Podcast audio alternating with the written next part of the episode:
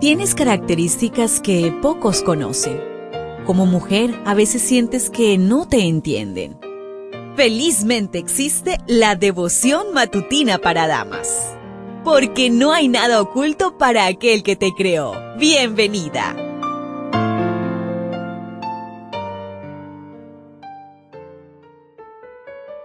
Un feliz sábado para ti, querida amiga, querido amigo. Qué bendición es saber que ha llegado este día maravilloso en el cual podemos estar más en comunión con nuestro Dios.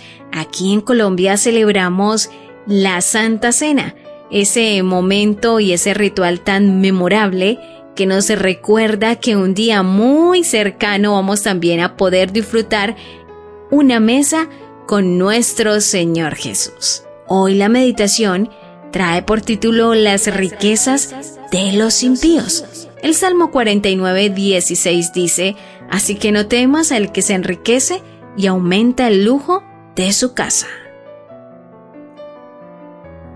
Llegar a Estados Unidos con dos hijas y sin apoyo financiero no fue fácil. Realicé todo tipo de trabajos. Cuidé niños, limpié pisos, trabajé en compañías manufactureras, etc.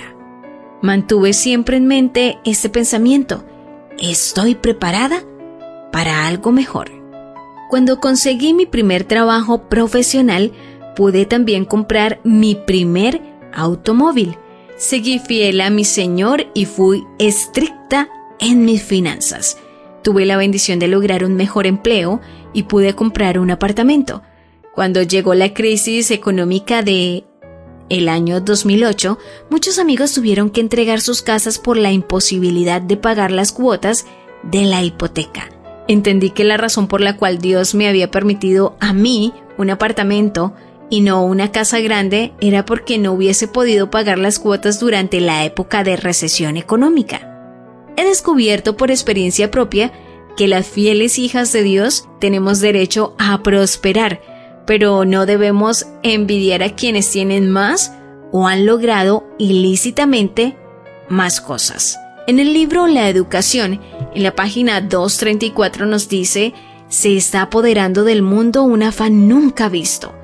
En las diversiones, en la acumulación de dinero, en la lucha por el poder, hasta en la lucha por la existencia, hay una fuerza terrible que embarga el cuerpo, la mente y el alma. En medio de esta precipitación enloquecedora, habla Dios. Nos invita a apartarnos y tener comunión con Él. El Salmo 46.10 dice, Estad quietos y conoced que yo soy Dios. En Testimonios para la Iglesia, en el tomo 2 y la página 143 nos dice, Oh, cuán importante es que la fidelidad en las cosas pequeñas caracterice nuestras vidas, que una verdadera integridad se manifieste en toda nuestra conducta y que siempre tengamos presente que los ángeles de Dios están al tanto de todos nuestros actos y que lo que les hagamos a los demás recaerá sobre nosotros. Siempre deberíamos tener temor de tratar injusta y egoístamente a los demás. Mediante la enfermedad y la adversidad del Señor, nos quitará mucho más de lo que hemos obtenido explotando a los pobres. Un Dios justo evalúa exactamente todos nuestros motivos y actos. ¿Cómo ha sido tu integridad financiera?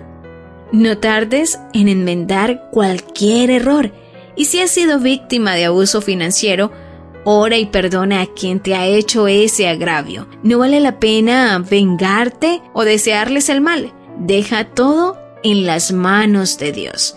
Él es quien te dice, no venguéis vosotros mismos, amados míos, sino dejad lugar a la ira de Dios, porque escrito está, Mía es la venganza, yo pagaré, dice el Señor.